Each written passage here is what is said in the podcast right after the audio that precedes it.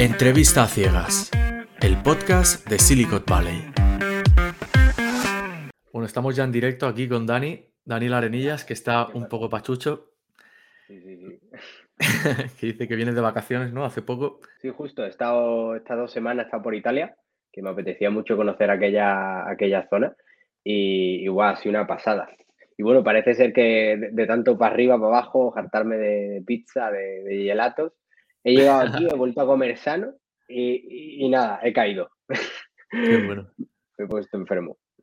¿Y, y cómo que has tenido vacaciones ahora? O sea, ¿porque te las has elegido tú esta fecha o...? Sí, sí, era un viaje que quería hacer este, este año y, bueno, cuadró que, que encontramos Alba y yo un vuelo económico y dijimos, mira, pues este es el, este es el momento.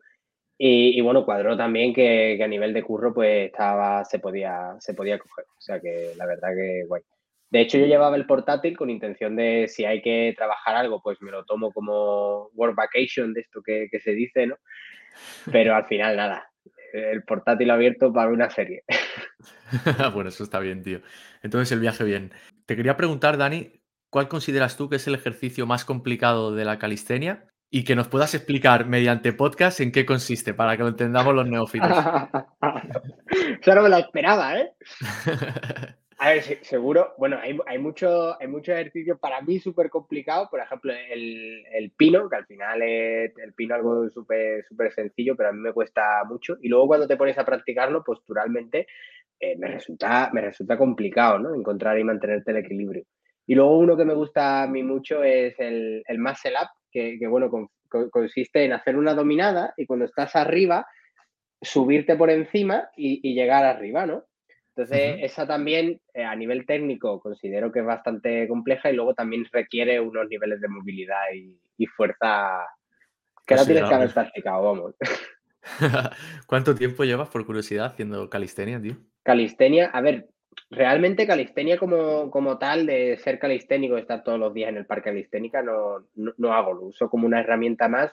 Por ejemplo, en, en Italia entrenado calistenia, pero en, en casa, ¿no? Eh, tú, tú también eres muy fan de, de Sergio Peinado, en, en la Academia de Fuerza Fit, ¿no? Pues me hago unos vídeos de, de entrenamiento de fuerza, eh, flexiones con una silla, posición horizontal.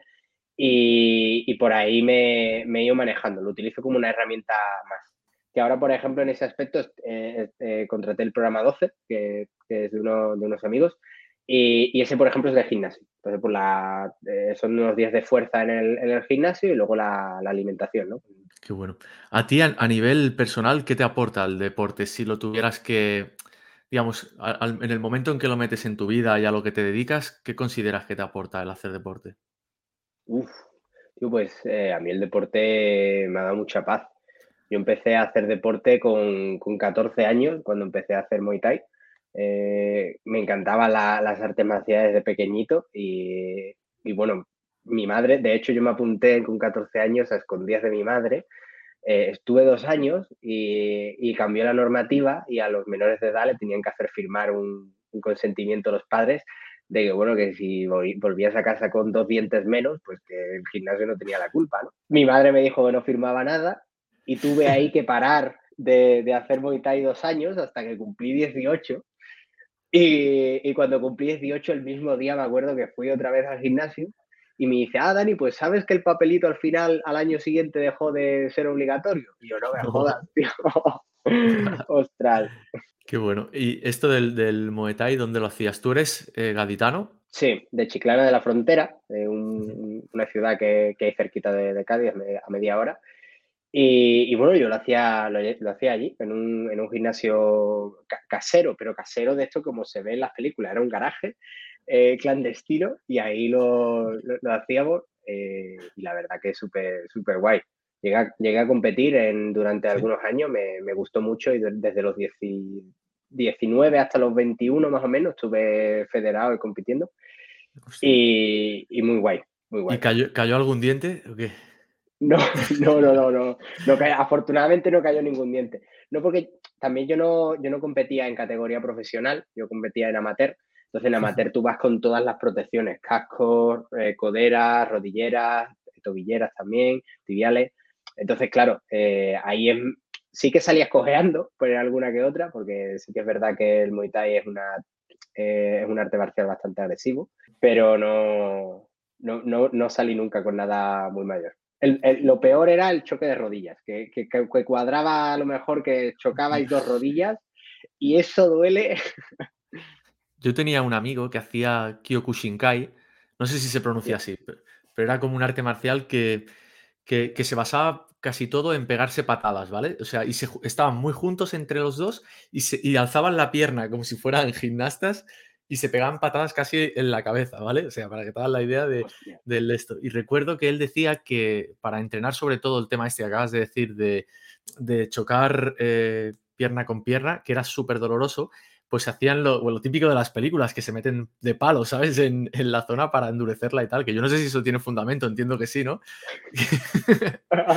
bueno, no, sé si lo tiene. ¿eh? Nosotros, nuestro entrenador nos lo hacía también, ¿eh?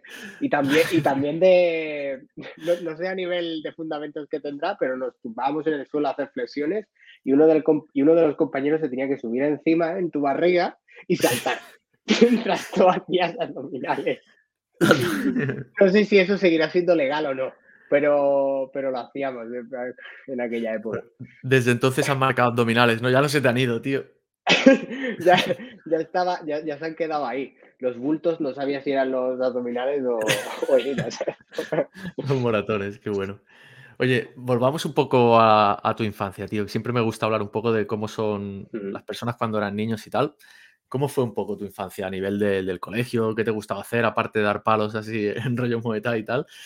Que eso fue un poco más grande. ¿Cómo, cómo la recuerdas? Tío, pues yo recuerdo la infancia, infancia si nos vamos a primaria o a, secundaria, ¿no? Pues yo en primaria era, era malísimo, me recuerdo súper travieso en el, en el, colegio, de esto que te sacaban cada dos por tres por, partes, eh, mi pasión era hinchar al profesor. Y, bueno, también me recuerdo una infancia bastante alegre eh, en esa parte. Eh, también sacaba, era bastante normalito con las notas, porque siempre he sido de estos de que, bueno, si aprobaba sin estudiar, ¿no? Sacaba un 5 o 6 sin, sin, estudiar, pues en mi cabeza decía, bueno, pues ¿para qué, ¿para qué voy a estudiar, no? Y ya con eso, la verdad que muy bien. Luego, luego la, adolescencia fue un poquito así más, más, turbia cuando entré en, en, la secundaria, porque ahí cambiamos de colegio y, ahí tuve en primero de la ESO un episodio de, bullying, ¿no? En los dos primeros años de, la ESO, que esos años sí que fueron más chungos. También me detectaron, eh, detectar, entre comillas, ¿no? Porque eso tiene bastante controversia, eh, hiperactividad o déficit de atención, ¿no? TCA. Y bueno, pues también me empezaron a, a, dar una medicación para la hiperactividad, esa medicación como que me dejaba más calmado, me, me atontaba, entre comillas. No sé, la verdad que fue una, etapa un poco más así extraña. Y, bueno, ya luego, luego me fui al grado medio. Y, ahí antes, de ir aquí, ¿qué, te gustaba de pequeño jugar?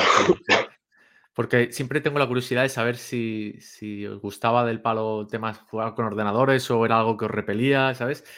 Sí. ¿Cuál era vuestro hobby, digamos? ¿Cuál, el tuyo en concreto, claro.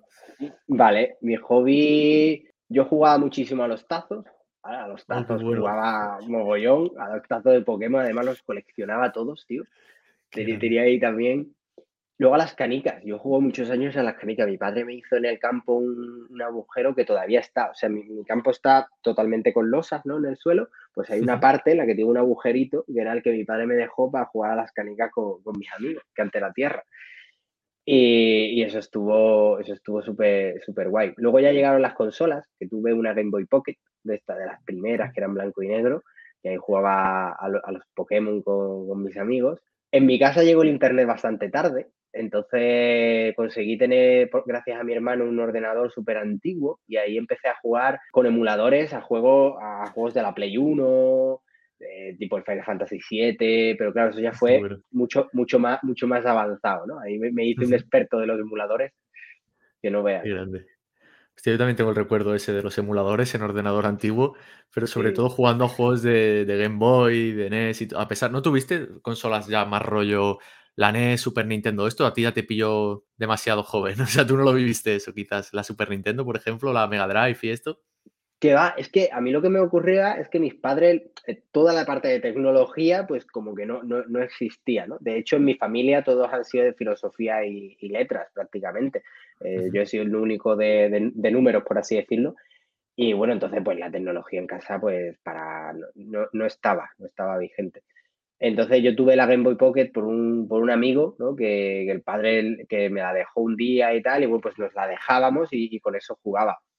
Ah, Entonces las, consolas yo las he tocado jugando en casa de amigos. Ahí sí que me, sacaba el campamento, me quedaba en casa de mis amigos y ahí jugábamos a, pues, a la Nintendo 64, jugaba mucho al, Mario 64, todo, todo, de amigos. También, también ahora que me acuerdo, jugaba muchísimo al ajedrez. Tenía un, una maquinita que era, que, era un mini ajedrez muy pequeñito que, que era inteligente. Entonces tú iba por presión, entonces tú colocabas la pieza en un lugar y entonces la máquina detectaba dónde habías colocado la pieza y por colores te decía dónde tenías que colocar tú la suya. Entonces estaba el, el, H1 y te salía marcado. Entonces tú colocabas el caballo ahí. Hostia, qué y me he pasado horas, horas y horas jugando al ajedrez ahí. Pues nunca había visto un ajedrez de este tipo, la verdad. O sea, me parece. Claro, me lo puedo imaginar como muy rudimentario, pero a la vez muy futurista para la época, ¿no? O sea. la, verdad, la verdad que sí, ¿eh? era, era algo bastante futurista. Qué grande. Muy bien, tío. Más o menos ya hemos entendido así tu background, que, sí que me cuadra en el sentido de que es bastante parecido al mío en ese sentido. Empezaste un grado medio. ¿De, de qué era este grado medio?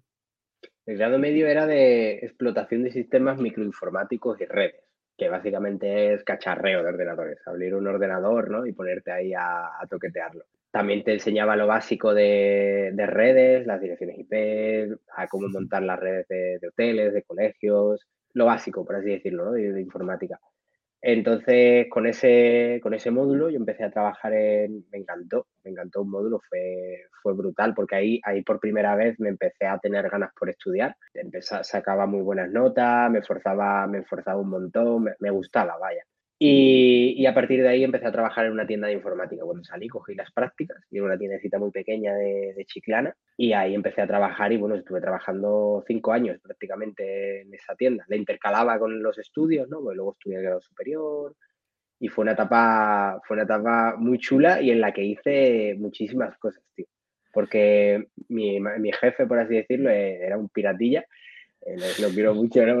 Pero, bueno, al final tiene un negocio local, ¿no? Tenía que salir de cualquier forma. Y entonces, bueno, pues hacíamos arreglos a domicilio, íbamos a, iba a las casas de la gente a arreglar los ordenadores. También hubo una época en la que, en la que yo aprendí, por así decirlo, a, conectar con, con, el wifi, ¿no? Había unas antenas eh, bidireccionales y entonces cogía, bueno, unidireccionales, y entonces las cogíamos grandes y había algunos campos que estaban súper alejados y querían wifi y como no había, pues entonces íbamos allí con las antenas grandes y lo conectábamos, buscábamos una red de Duroam, que era las de los colegios de la Junta de Andalucía. Y como todas tenían la misma clave, pues apuntábamos a dónde, entonces me veía yo eh, en el tejado de la casa con un ordenador y una antena wifi arriba buscando redes de colegios. Y digo, hostia, Ostras, claro. Y luego le salía gratuito, entiendo. Se registraban como en la plata. Es que aquí había una cosa en Cataluña que se llama Wifinet, em, que hacía algo parecido. Que tú podías, digamos, si no querías pagar internet o si no tenías los medios para poder eh, unirte. Eh, y en este caso, eso, luego tenían buena conexión o que sea o decente para poder consultar el correo y esas cosillas. ¿Eh? bueno, se, apañaban, se apañaban ahí. Bueno, tampoco le podían pedir peras al olmo, es decir, pues, eh, iba, iba bastante bien. También para lo que era la época, ¿no? Que tampoco había vídeos en 4K ni, nada. Hacía el, apaño, hacía el apaño bastante bien, la verdad. Pero a veces te podías tirar cuatro o cinco horas, porque moverlo, moverlo a lo mejor dos grados te cambiaba totalmente la, cantidad de redes wifi que había. Incluso hubo, hubo una parte, lo que pasa que, que eso fue más turbio, que dejamos de hacerlo, eh, aprendí a hackear redes wifi. Eso te iba a preguntar luego, que yo también he tenido larga experiencia en eso. Sí, sí, entonces, claro, aprendimos con, las primeras, ¿no? Con las más sencillas, con, la, con las web, las claves web. Y, entonces buscábamos con las antenas todas las claves web y te ponías ahí a, hackear, que te sentías un hacker que al final era darle un botón y esperar. Si le dabas al, diccionario aquel, ¿no? El claro.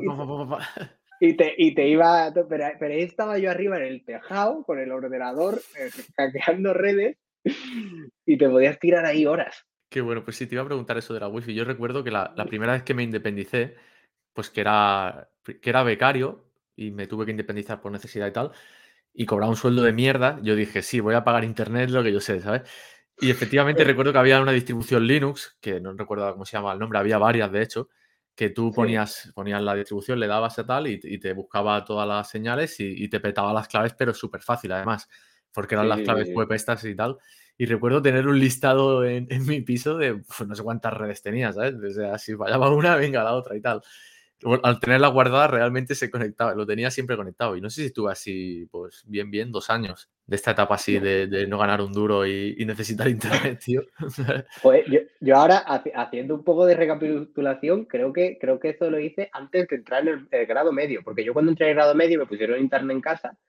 Y, claro, yo aprendí a hackear eh, wifi por, por necesidad, porque en mi casa tenía el ordenador antiguo, pero no tenía internet. Entonces el vecino de arriba tenía internet y, yo me iba mucho al cibercafé, a, estar ahí, pasaba horas en, los locutorios de, antes, ¿no? Me pasaba ahí horas y, bueno, pues en un pendrive, ¿no? Lo metías en el pendrive, la distribución de Linux, como tú dices, llegas a casa, la instalas y ya tiene todo preparado para que tú la hackees. Y, bueno, conseguí hackear la wifi del vecino y ahí estuve como un año gracias, gracias a él. Un saludo. que seguro que nos está escuchando. Oye, háblame de la etapa del cibercafé, tío, porque ahora eso me ha, venido muchos recuerdos de esa época, tío. ¿Qué jugabas en el cibercafé, tío? Pues mira, en el cibercafé, eh, yo ahí fue la etapa en la que tenía el Messenger, jugaba mucho al Ragnarok Online, que era un juego, no sé si, te suena, es como el WoW. Es, como el WoW, pero de aquella época, bueno, todavía sigue. De hecho, tengo algún amigo que, sigue, que sigue jugando. Y, y, era un juego, pues, pues eso, un MMO en el que tenías que subir nivel, tenía un toque japonés con los muñequitos así pequeños que se movían en, en, 2D y 3D. Y, bueno, fue una etapa muy, muy chula. Bueno, de hecho yo tenía el carnet VIP del locutorio, me podía pasar allí días. De hecho, el locutorio fue mi primer cliente, lo recuerdo, lo recuerdo, mi primer dólar, por así decirlo, lo gané con, con ellos porque, claro, era un locutorio muy, muy pequeñito, muy humilde, que tenía como 12, 12 ordenadores. Y, cuando yo me saqué el grado medio, más o menos en casi terminando segundo año, pues le iban muy lentos. Entonces me, me, pidió que abriera los ordenadores y le pusiera pasta térmica, ¿no? Bueno, ellos me dijeron que iba lento. Entonces, bueno, lo normal en esa época era que el procesador se estaba calentando. Entonces los abrías, le limpiabas el polvo con la brochita y le ponías la pasta térmica. Y, recuerdo ahí que, me pasé dos tardes enteras abriendo ordenadores allí en el locutorio, que claro, yo lo flipaba, ¿no? Me decía, jo, el sitio donde yo venía a disfrutar, ahora también me pagan. ¿Lo seguía llevando la misma persona o qué? ¿O ya cambió de dueños? Sí, sí, sí, Mariela se llamaba la mujer, todavía me acuerdo. Un saludo, Mariela, también. Luego las mencionamos, le, le decimos, este podcast ha hablado de... Con Mariela y, Gael de los vecinos, no, Sí, no, el vecino no me acuerdo, la verdad. sí, pues no, éramos una comunidad tampoco. Eh, dentro del piso, pues eh, no, éramos super, no era aquí no quien viva. se conocía todo el mundo. Qué bueno, el vecino estaría contento. Si ya iba lento el internet antes, tío, diría, ¿quién me está chupando aquí de la wifi? ya veis, ¿eh? Sí, sí. Y recuerdo que con ese, que con, que con, ese dinero, que creo que fueron 120 euros o así, le cobré por, por, arreglarle, limpiarle 15 ordenadores. Me compré una silla porque yo estaba en un banquito de, de estos que no tenía ni acolchado ni nada. Y, y, yo ahí por las tardes hacía el grado medio en casa. Y claro, yo, yo, estaba deseando tener una silla de estas como gamer, entre comillas, que en esa época no eran tan, tan, tan voluminosas como ahora. Y, me, compré una silla de, esas. De hecho, esa ha sido la que he tenido hasta hace bien poco, hace un par de años, tres, que, la cambié por esta que tengo ahora, que es de Ivonne. Esta silla. Es de Ivonne, de Ivonne. Este eh, sí, sí, sí, sí. Tú te sientas aquí y, tienes automáticamente más 5 de productividad. Qué grande. Un saludo, Ivonne. Un saludo. a ver, saludos hoy para, para dar y vender tú. Entonces, ese primer trabajo que dices de 120 euros, ¿fue tu primer trabajo cobrado, o sea, como, como freelance, aunque no fueras autónomo en aquella época, pero entiendo que es a lo que te referías. Eh, no, no, no, yo allí no era autónomo, era cobrado, era cobrado por así decirlo, pero en B. Yo en aquella época... No, no, ya, ya, sí, sí, por supuesto, pero me refería que si, eso lo daba por hecho. me refería si fue el primero, como me has dicho, a nivel de freelance, de tú solo, sin estar en la tienda Ah, de... Sí, sí, sí, sí, ese, ese fue, el- ese fue el primero. Y ahí, por así decirlo, comenzó, co- comenzó todo, ¿no? Después, después entré a trabajar en la tienda. Después, además de la tienda, hubo una época en la que, en la que yo tenía mis clientes por fuera, iba con mi bicicleta BH, no sé si tú te acuerdas de esa Sí, marca, jolín, tío, y tanto, mítica, tío. que esa me la regalaron en la comunión. Esa bicicleta, yo, yo, yo he utilizado lo- lo- todo lo que ha pasado por mis manos, ha estado muchísimos años. Una bicicleta BH que era muy pequeña, tenía que pedalear de pie, eh, siempre tenía que ir eh, le- levantado porque si no las rodillas chocaban con el manillar. Y me iba con mi maleta, con dos pendrives y un set de destornilladores arreglando ordenadores por la tarde a los vecinos. A formatear, ¿no? Que normalmente era eso, ¿no? Siempre era Sí. formatearlo y... Sí, sí, ta- tal cual, ¿eh? Sí, sí, eso de recuperar datos y eso, no, ya los has perdido. Eso ya se, se queda en, en la nada. Oye, qué Sí, bueno.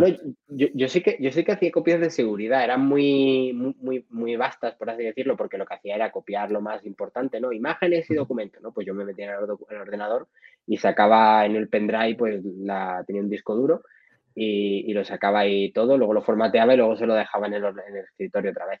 Vale, porque tú lo que hacías era aquello que te decían, va muy lento, y entonces tú le cogías lo importante de documento, lo borrabas, ¿no? Le metías la instalación pirata de Windows y, ento- Sí. y entonces le, le metías los archivos Sí, a la cárcel, tío. De-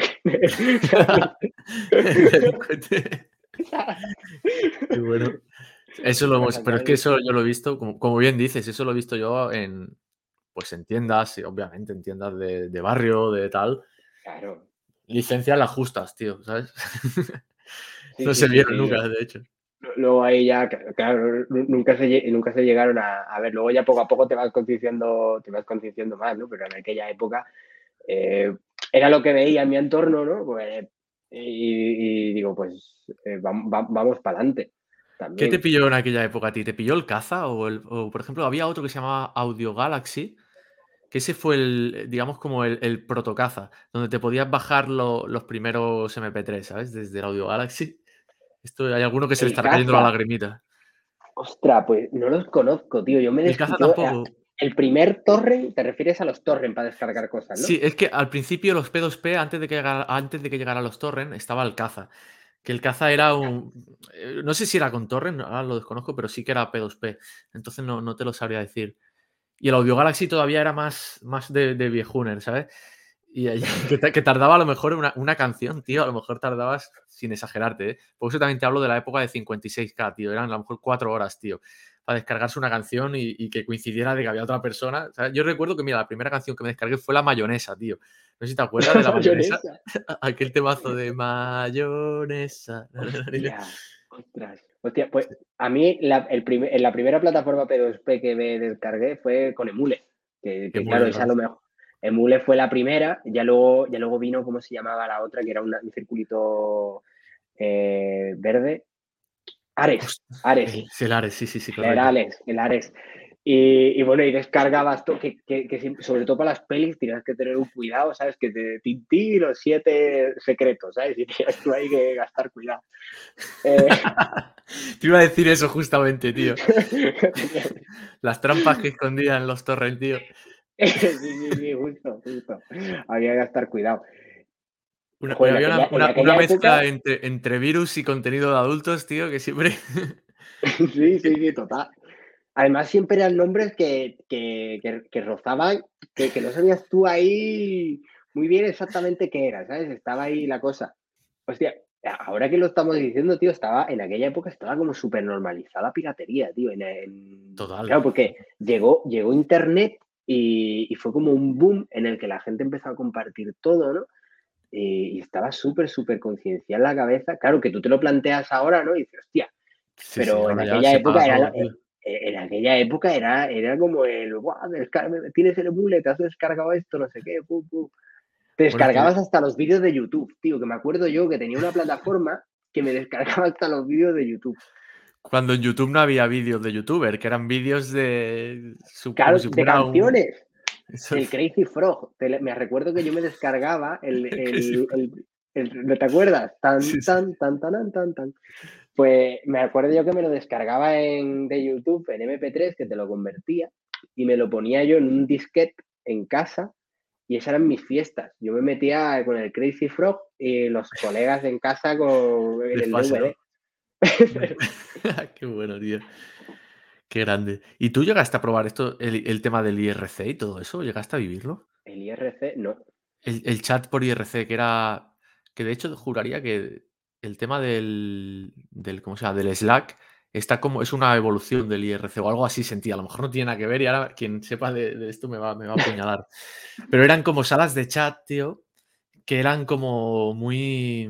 Bueno, da igual, era, eran muy, eso sí que era viejuner total que, la gente estaba como muy viciada y había el uso de los hashtags y todo el tema ese era como que se, inició yo Probé, yo probé una aplicación que ahora mismo no recuerdo cómo se llama, que, porque yo, he probado también el Discord, lo, decía también Diego Top, ¿no? Que con Discord que, que, lo probaba para jugar, yo también, yo también lo, probaba, bueno, lo usaba para jugar y antes del Discord usábamos otra plataforma que era muy parecida a Discord, pero mucho más, más antigua, ¿no? Que entrabas en la sala del chat, en el server, y ahí pues había los distintos eh, salas de voz y tú entrabas.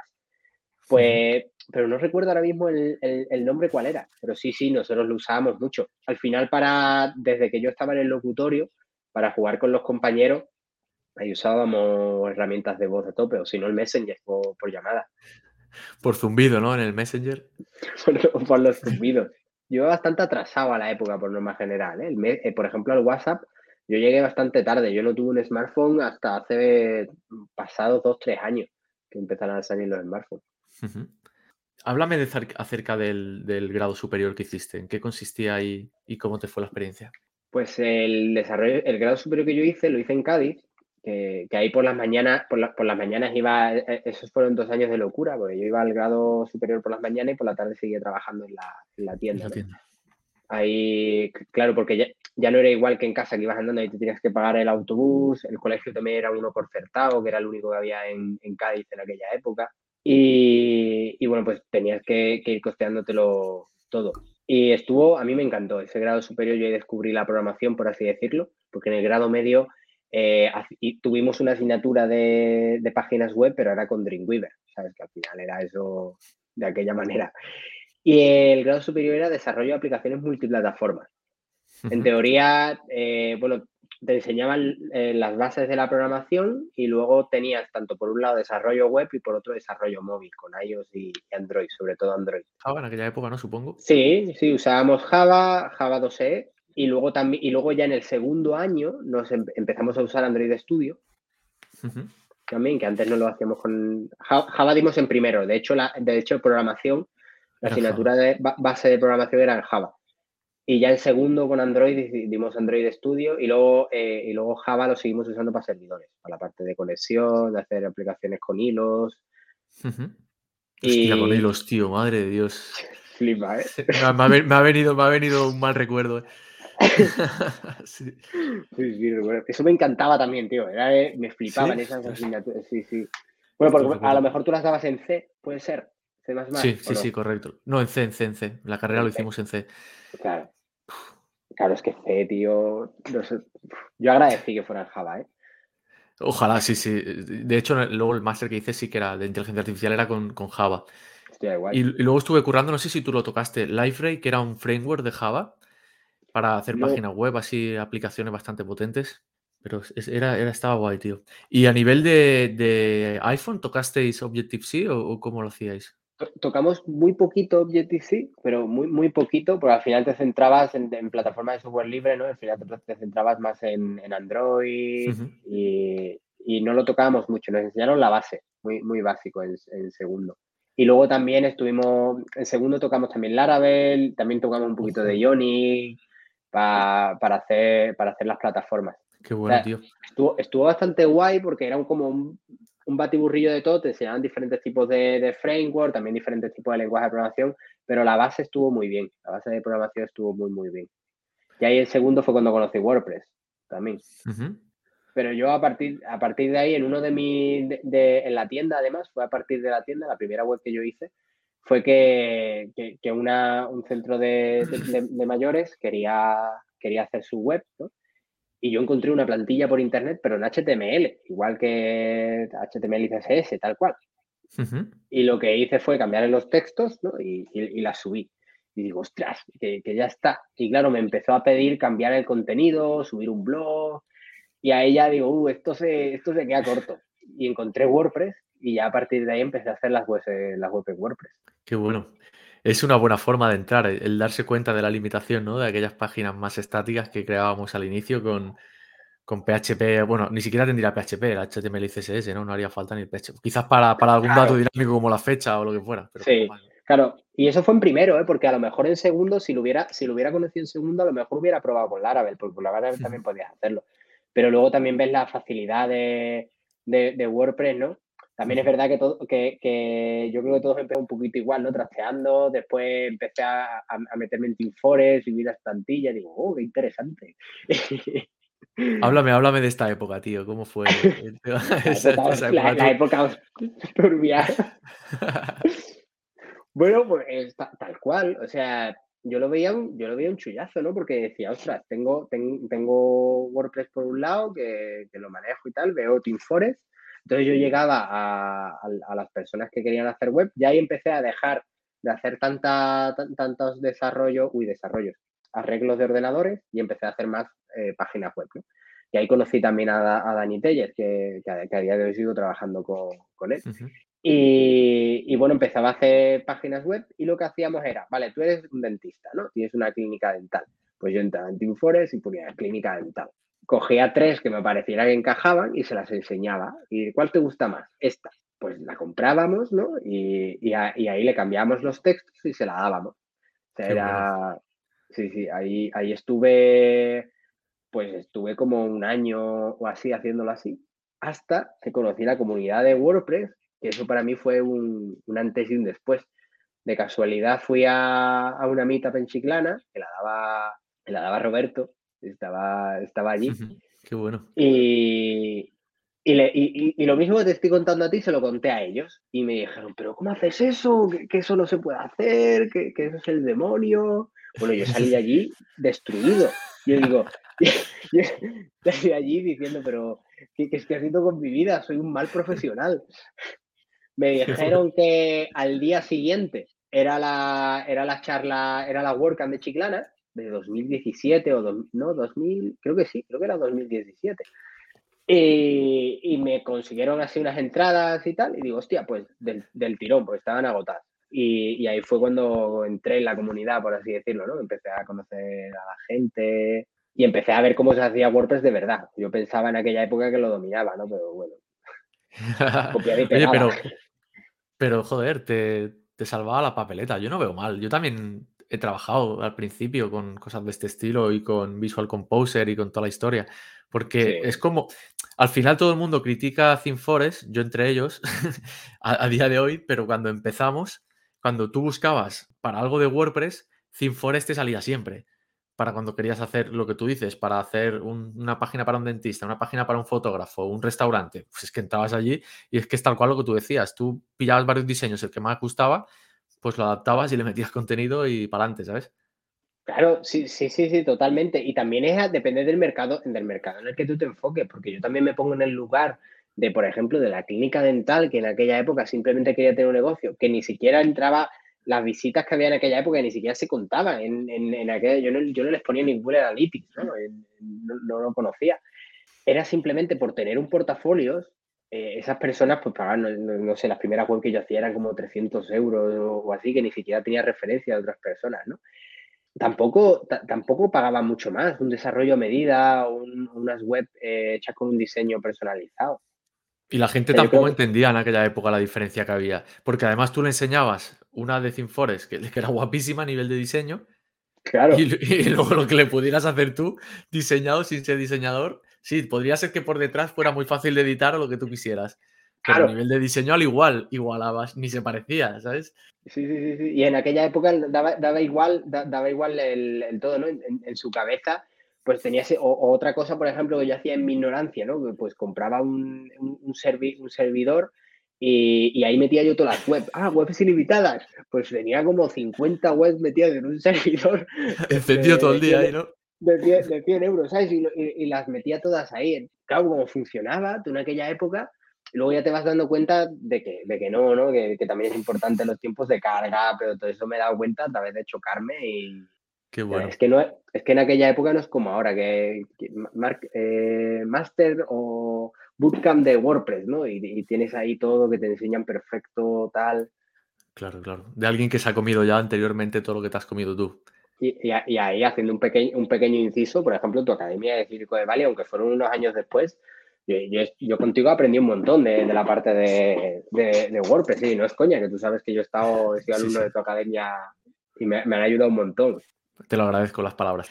Em, porque me has dejado caer, ¿no? Que tú conociste ya a Dani Tellez muy temprano, en una época muy temprana.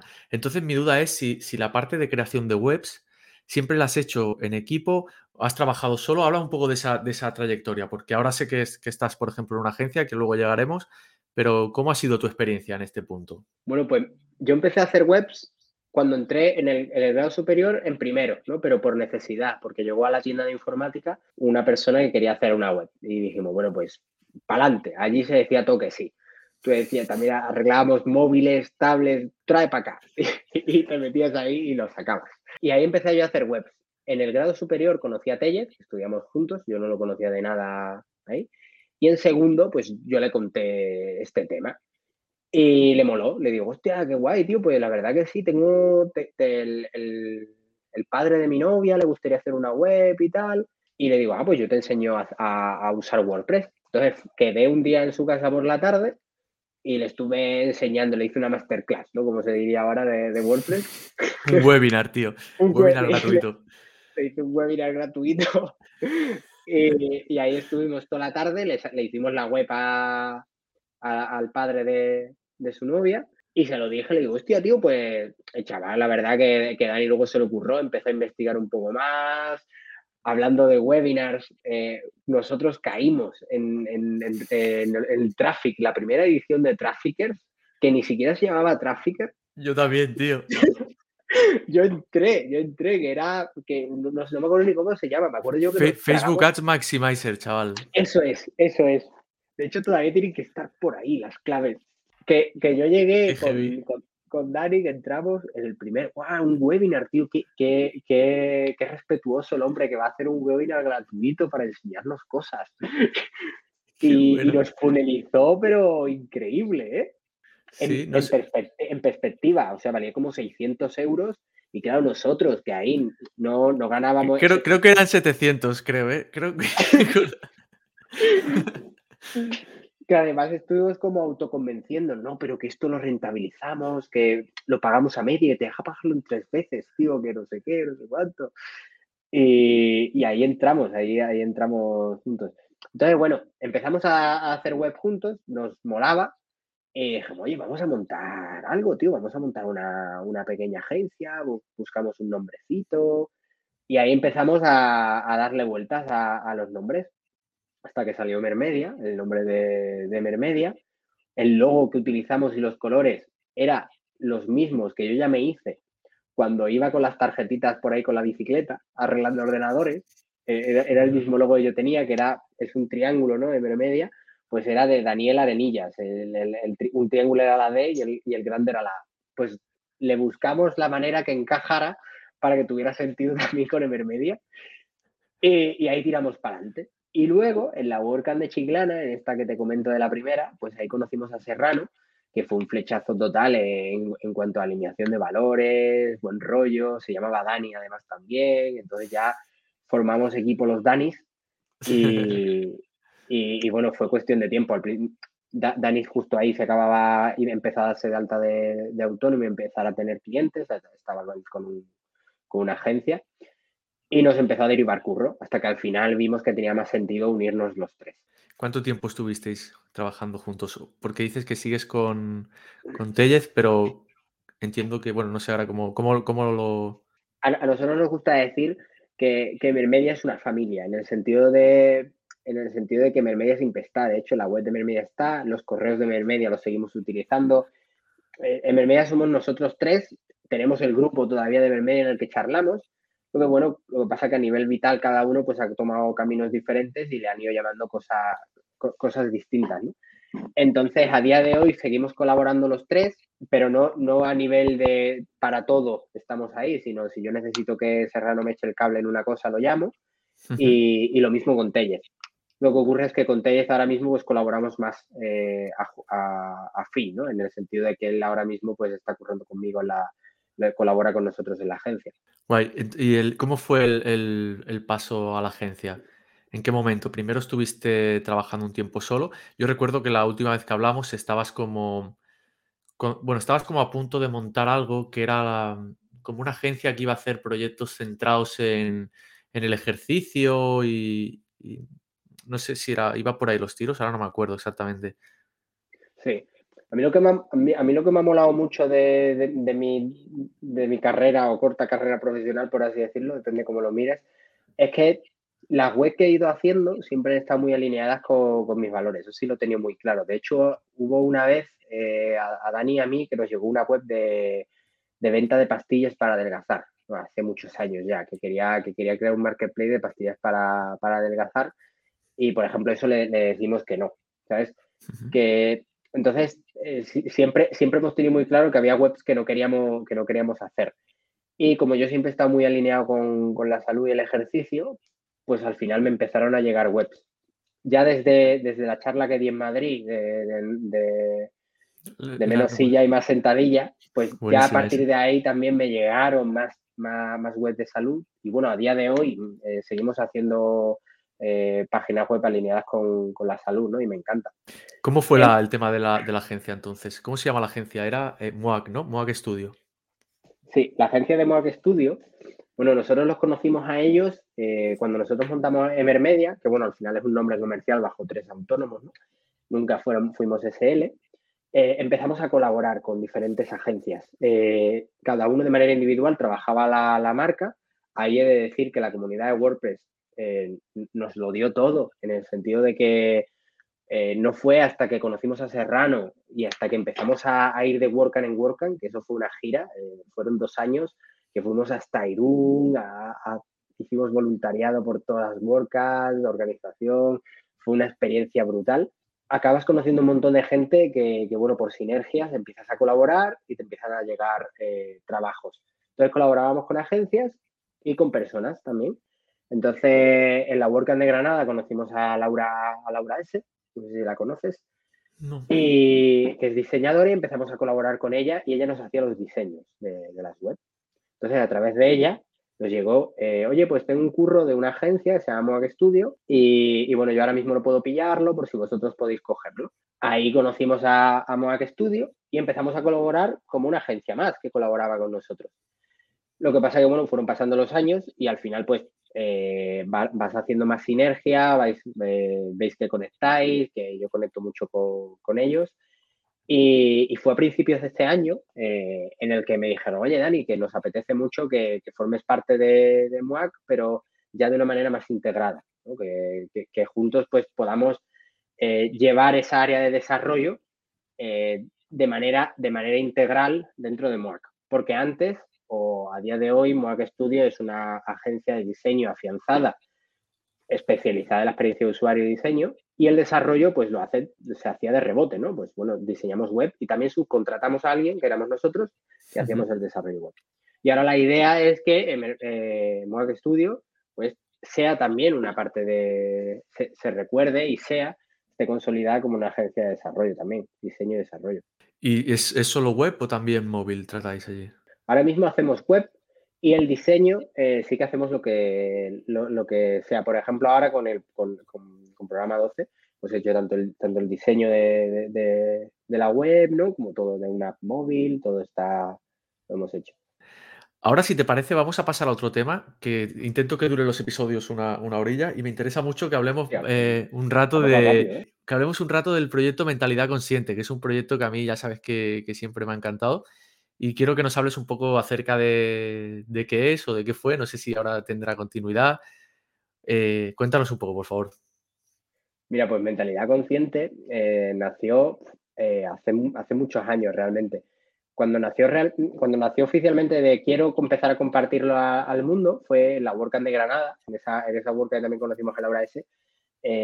Fue el momento que yo dije, ostras, pues me apetece, ¿no? Yo desde que me fui a Londres, yo estuve un año en, en, Londres haciendo la Erasmus, el grado superior, tuve una Erasmus. Ahí, eh, pues conocí también el budismo. Yo no conocía nada de las filosofías, o sea, yo, iba por, la vida tal cual.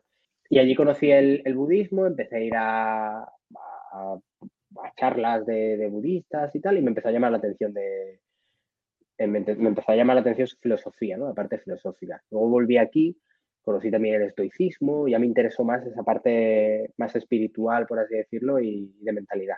Y luego empecé, conocí la, la terapia. Yo no conocía la parte psicoterapeuta de, de, los psicólogos, ¿no? O sea, lo conocí muy por encima. Y, y, dije, hostias, pues la verdad que me apetece ir a, a terapia, que yo nunca he ido a ver qué tal. Entonces yo llegué allí al terapeuta y me dice, bueno, ¿por qué has venido? Y le digo, pues mira, yo estoy estupendamente y yo la verdad es que vengo para que me digas cosas, a ver qué, sacas, ¿no? Y bueno, eso fue, eh, eso fue una, etapa en la, que, en la que empecé a descubrirme y empecé a valorar de verdad el trabajo de, los, eh, de los, psicólogos, porque, hostia, hay un montón de cosas que, que, están en el inconsciente que no somos, que no somos conscientes, no valga la redundancia, y, te empiezas a dar cuenta de muchas cosas, ¿no? A partir de ahí me gustó tanto que empecé una terapia grupal de, de gestal, la terapia, la terapia gestal, y empecé la formación, la formación de, gestal. Son cuatro años, voy por casi por el tercero, y, claro, todos esos conocimientos que yo escribía, porque luego tenías que hacer una, después de cada sesión, cada formación, que es un fin de semana al mes, tienes que hacer como una especie de, reflexión, de bitácora, pues yo sacaba reflexiones y entonces las anotaba tal cual, de hecho las sigo anotando, ¿no? Entonces me apetecía mucho compartirlas y crear una newsletter en la que compartir pues todas estas reflexiones que me iban ocurriendo a mí y que iba aprendiendo dentro de la, de la terapia gestal. Y, tal cual, era una newsletter semanal en la que una vez a todos los jueves eh, trataba de hacerlo con un cuento para que quedara, quedara reflexivo y luego contaba lo que a mí me había parecido, me llegaba de, ese cuento, ¿no? esa, esa, reflexión. Ahora mismo está, es un proyecto que está en, en, en stand-by, entre comillas, la, la, newsletter, porque al final una cosa que me ha gustado mucho es que al final no deja de ser una parte de, de, mí, ¿no? Esa reflexión la sigo teniendo y sigue estando y me encantaría que, algún día volviera. De hecho, estuviste, estuviste una época como que mm, había una ilustradora que, te ilustraba alguna de las, de las publicaciones que hacías. Sí. Esto no, esto no lo he soñado, ¿no? Digo, digo a ver si lo no lo he soñado. No, no, no, no, no, no. Eh, Nia, la, organizadora de. Ah, coño, claro, sí, Nia. De, de, Zaragoza. Un saludo, Nia. Vamos a nombrar aquí a todo el mundo. Al final es lo bonito de la comunidad de WordPress, ¿eh? que, conoces, nos conocemos todos. Sí, yo con ella, yo he recibido muchísimo cariño a través de la, newsletter. Un montón de personas conectaban con, el proyecto, tú, también, ¿no? Recibí mucho cariño de tu parte. Y, claro, pues hubo una época, con, con ella yo hice, yo hice muchísima amistad y, bueno, ella era ilustradora, también estaba sus proyectos y se habló ¿no? de, de todas esas tomas de conciencia y bueno, ya al final mm, fueron casi, casi 100, 120, creo que llegamos a, creo que llegué a escribir, pues condensarlas en forma de, de libro ilustrado. Me, me, hacía mucha ilusión ese proyecto. Empezamos a comenzarlo, eh, pero bueno, al final hicimos como unas dos, tres ilustraciones y se quedó en ese momento en, en stand-by, ¿no? Pero sí son como esos proyectos que, que, me, molaría, me molaría muchísimo retomar. Sería bonito, tío, que se acabara sacando ese, libro. Yo ya te dije que sería el primer cliente si, salía. Qué guay, tío. Oye, pues eh, háblanos. Bueno, te iba a decir una cosa antes que has dicho al inicio de la entrevista. Has dicho sí, porque mi familia eran todos más filosofía y tal. Y yo pensaba, hostia, pues tú no es que te hayas librado, ¿sabes? hostia, buen, punto ese, ¿eh? La verdad que no había yo, no había yo caído. Sí, pero pero en mi familia siempre hemos sido muy, muy, muy mentales, en el sentido de, yo, yo, yo el primero, ¿eh? en mi casa las emociones yo no he visto llorar a nadie en mi familia nunca, solo, bueno, a mi hermana, a mi, una de mis hermanas, que sí que es más emocional, eh, el resto es como súper mental, ¿no? Entonces, la parte, la psicología también tiene, una parte de la psicología también tiene mucho de, conectar con tu parte de, las emociones, conectar el corazón y, la mente y, que se lleven bien, que se lleven bien ambas. Qué bueno. Entonces, ahí indagué yo un poquito más y ahí todavía estamos. Em, te quería preguntar también acerca del estoicismo, que sé que, bueno, que has estado bastante metido.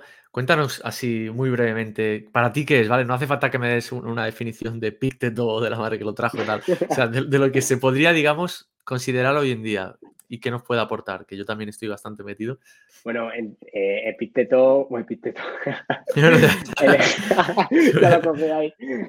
para, mí, para mí el estoicismo me ha servido mucho para, ser responsable con, lo que, con lo que yo hago y mis actos. Al final es coge lo que puedas controlar y lo que no puedas controlar eh, que no te preocupe tanto. En, aquella, en aquella época yo descubrí el estoicismo gracias a, Pedro Vivar, a Diario Estoico, ¿no? que, tuve también la, fortuna de, de, colaborar, que me llevo grandes amigos como David o Sergio. Y, y bueno, ahí conocí muchísimo más del estoicismo, me compré eh, las meditaciones de Marco Aurelio, que los recomiendo muchísimo, y empiezas a entender cómo personas que llevan muchísimos años, eh, que tienen, bueno, años, eh, cientos, se planteaban o tenían problemas muy parecidos, entre comillas, a los que tenemos ahora, y les dabas respuesta, ¿no? Esto también me lo encontré con el, con el budismo, y, y, me gustó la parte, la parte práctica y mental que tiene, que tiene el estoicismo. Era muy aplicable y es muy aplicable. Sí, además, siempre, eso creo que lo hablamos un día, que es como que parece que la parte así de, las personas que practican ejercicio, así como en serio, a nivel, no tanto a nivel de gimnasio, o quizás también, pero que son personas que conectan con el tema del estoicismo. No sé si, bueno, solo hay que ver a Pedro, eh, Pedro que, que está amazadísimo, y que, y que lo conecta ambas cosas, no solo él, sino eh, mucha gente a su alrededor, tú entre ellos. Sí, yo, yo tengo la teoría, a ver, sin duda, yo creo que un gran porcentaje, esto es todo totalmente subjetivo, ¿no? Pero un gran porcentaje de la gente que se preocupa por, por, por su salud. Y por el ejercicio suele también preocuparse eh, por, cómo se, por cómo se encuentran y, y, por obtener herramientas, ¿no? De, para estar mejor en la vida en general. Pero creo que esa asociación con el estoicismo y el ejercicio, yo creo que tiene más que ver por el ámbito en el que nos rodeamos. Al final, te vas juntando con personas que, hablan de estoicismo, coinciden que sí, que, hacen también ejercicio, y esas personas a su vez hablan con personas que también tienen estoicismo en común con el ejercicio. Entonces, como que te vas metiendo como en un círculo en el que, poniendo un ejemplo, extrapolando a WordPress, eh, yo a veces he tenido la sensación de que todo el mundo hace WordPress, ¿sabes? Y que, nadie hace otra cosa que no sea WordPress. Pero porque estás metido eh, en la burbuja de, WordPress, ¿sabes? Pero hay 10.000 herramientas más y 10.000 personas más que hacen otras cosas. Pero por eso también te decía que era como en un núcleo muy concreto, porque pienso en Fines Revolucionario, por ejemplo, que también es súper estoico si no fue el primero, seguramente fue de, los primeros que hablaron del tema, y todos son, pues eso, ¿no? Más, eh, más rollo calisténico, de hacer ejercicio con tu peso, de no depender tanto de, pues, una máquina de gimnasio, lo que tú a veces has hablado del tema de la incomodidad, de estar, de estar a gusto en la incomodidad, ¿no? Aquello de dormir en, el suelo, etcétera, una serie de cosas así, o lo típico, ¿no? De meterte en el agua fría y, no sé, es, interesante, la verdad. Yo, lo, yo no soy, a ver, yo, estoy metido en el sentido de que pues sigo en Instagram y esto y me, leo las cosas y tal, pero quizás no aplico todo, ¿sabes? Pero la verdad es que me parece muy interesante. Claro, ahí, también, me, pensando en mí, también yo creo que hay un momento en el que del estoicismo coges algunas cosas, pero yo, yo tendía también a, a llevármelo al extremo, ¿no? Y, y, creo que es muy importante en el estoicismo el, ser consciente de la fortuna y lo afortunados que somos por el simple hecho de tener, de que le demos al grifo y salga agua, pero eh, también es de necios no aprovechar eh, pues que sale agua caliente. La cosa es que cuando salga agua fría porque no tengas bombona, pues digas, hostia, pues que no pasa nada, que puedo estar un día duchándome con agua, con agua fría. Eso implica que, que, me duche todos los días con agua fría, pudiendo ducharme con agua caliente. Yo, yo soy de esa rama, entonces. No, pero yo, yo, también, yo también en aquella época, yo he llegado en, en, mi, en mi, movida, yo he llegado a, a, dormir en el suelo sin colchón porque pensaba que estaba entrenando la incomodidad, ¿sabes? Y ahora lo pienso y digo, hostia, pues a lo mejor me falta, se me había caído algún tornillo por el suelo. Bueno, es experimentar, está bien, a ver, mejor eso que las drogas, digo yo, ¿no? Claro, claro, sí. sí. Qué bueno. Oye, para acabar la entrevista, dinos por favor dónde. Es que siempre digo dónde te pueden contratar. En tu caso, bueno, al ser la agencia también, entiendo que te interesa. ¿Qué, qué es lo que ofrecéis? Recuérdanos otra vez cómo encontrarte a día de hoy para poder trabajar contigo y qué es lo que ofreces exactamente. Yo ahora, yo ahora mismo trabajo exclusivamente con, con Mac Studio. Eh, bueno, trabajamos juntos, somos una, una agencia todos. Y, y, entonces nosotros ofrecemos toda eh, la parte de estrategia digital, diseño de producto, experiencia de usuario, también hacemos branding y desarrollo web. Genial. ¿La página cómo era? La URL. La página es muac, eh, muacstudio.design. Con K, Muac. Esto, esto, lo digo por si hay alguien que no mira. ¿sabes? Eso es. Muac, muac de besito. Muac, eh, muacstudio.design. Y nada, Dani, decirte que, bueno, agradecerte tu tiempo, tío. Me ha alegrado mucho reencontrarnos. Ahora hacía tiempo, de hecho, no tenías el pelo tan largo ni de coña la última vez que te vi.